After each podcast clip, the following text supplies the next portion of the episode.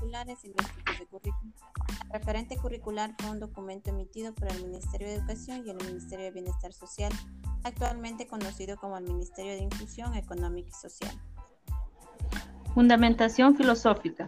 Se establece la armonía, la integridad y la trascendencia del ser humano, donde desde la temprana edad buscando que exista una estrecha relación entre un desarrollo más humano y espiritual.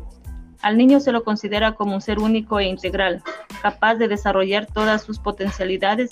Se consideraba que la educación y el camino idóneo para formar ciudadanos libres, conscientes de sus deberes y derechos. Fundamentación sociológica. Toma en cuenta los conceptos de comunidad, sociedad y transformación social se basa en la sociología, la cual permite el análisis del contexto social y cultural. Explica elementos para entender el para qué de la educación y en general permite comprender el entorno social. Los fundamentos sociológicos enfatizan la relación entre la familia y la escuela y estas dos instituciones sociales son las responsables de la educación y socialización de los niños. La fundamentación psicobiológica. En este fundamento es la neurociencia, la biología del aprendizaje y la evolución del cerebro. El aprendizaje de los niños está por factores heredados y ambientales. sobre la neurofisiología cerebral permite comprender con profundidad la naturaleza de los comportamientos del hombre, mecanismos de su inteligencia y sus modos de aprendizaje.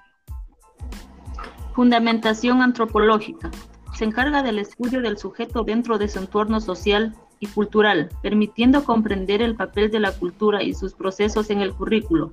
Permite conocer la cultura como realidad, en construcción y reconstrucción, considerando del infante los valores, las leyes, las normas y las experiencias espirituales y religiosas. Fundamentación pedagógica. La pedagogía y la psicología son ciencias que se han relacionado y complementado a lo largo de la historia para el desarrollo humano integral y social los docentes y los adultos son mediadores o agentes para la transformación cognitiva de los niños. El nivel de educación inicial cuenta con líneas metodológicas básicas como el juego y el arte. Es una necesidad vital de los niños que permite que se desarrollen íntegramente.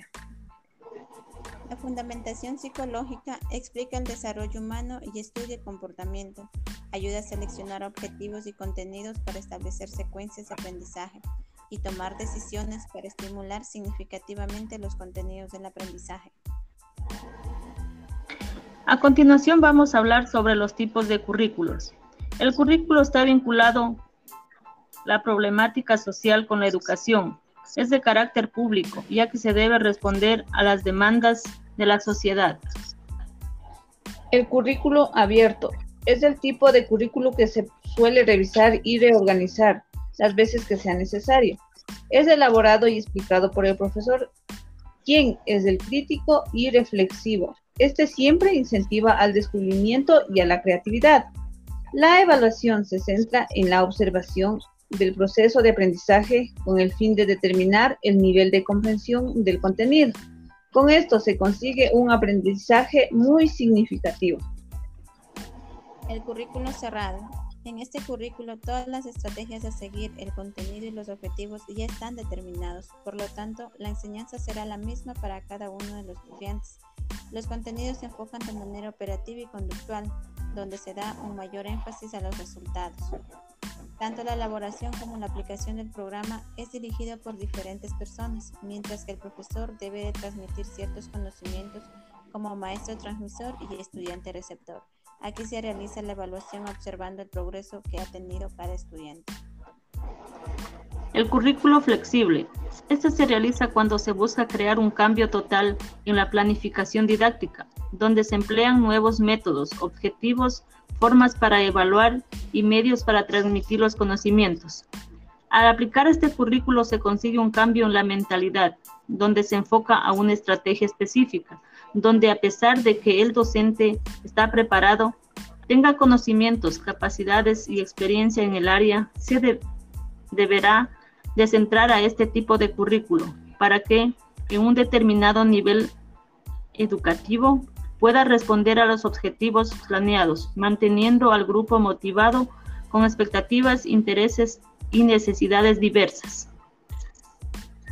Currículo ecológico. Permite integrar los ambientes que influyen en el proceso educativo, otorgando la importancia y el medio cultural, ambiental, social y económico del alumno.